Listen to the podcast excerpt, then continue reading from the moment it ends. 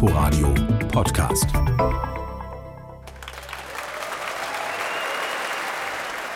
Es gibt Momente im Leben, da entdecke ich so etwas wie den inneren Amerikaner in mir.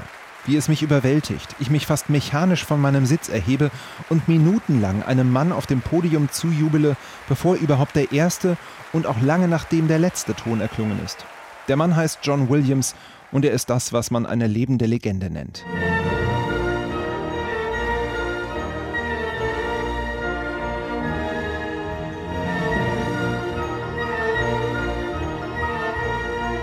Seine Musik hat Generationen von Kinogängerinnen und Fernsehzuschauern verzückt und ergriffen. Auch ich bin ihm so dankbar für so viele Melodien in meinem Kopf, wie die hier zu Jurassic Park, die ich schon als nerdiger Schüler in mein Notenheft geschrieben habe. Williams hat selbst mittelmäßige Filme zu grandiosen gemacht und prägt seit Jahrzehnten den Sound von Hollywood. Dass ich ihn jetzt live erleben kann, grenzt an ein Wunder. Williams ist 89 Jahre alt und gesundheitlich angeschlagen und auch sonst tritt er fast nur in den USA auf. Doch auf seine alten Tage überkam ihn wohl Sehnsucht nach Europa. Nach den Wienern leitet er jetzt auch die Berliner Philharmoniker, ist also zu Gast bei den besten Orchestern der Welt und in den Tempeln der klassischen Musik. Dabei spielt seine Musik dort sonst kaum eine Rolle, wird sie doch von Hardcore-Klassikfans oft als minderwertig verspottet.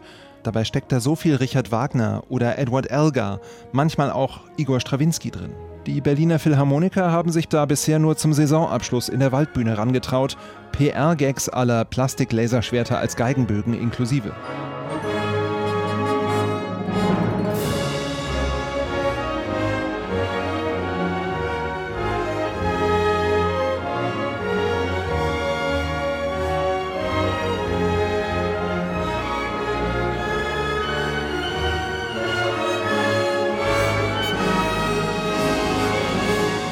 Eine herrliche Melodie, ein Welterfolg jagt an diesem Abend den nächsten. Harry Potter, Indiana Jones, Star Wars in einem fernen Land.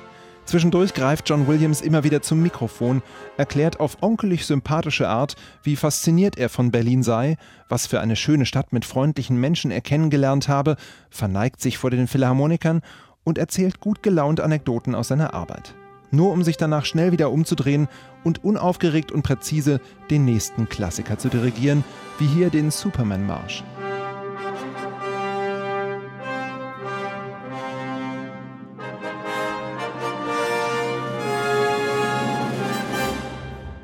Doch das ist auch ein bisschen das Problem des Abends. Es gibt kaum Atempausen in dieser Überwältigungsmaschine. Wenn, dann ist nämlich gleich das ganze Orchester beschäftigt. Die Blechbläser setzen kaum mal die Instrumente ab, ewig sehnen die Streicher und klingen Celesta, Glockenspiel und Triangel hinterdrein. Für feine Zwischentöne, Individualität gar, ist kaum Platz. Da freut man sich umso mehr über die Elegie für Cello und Orchester, die Solocellist Bruno de Le Pellaire warmherzig auf seinem Instrument singt.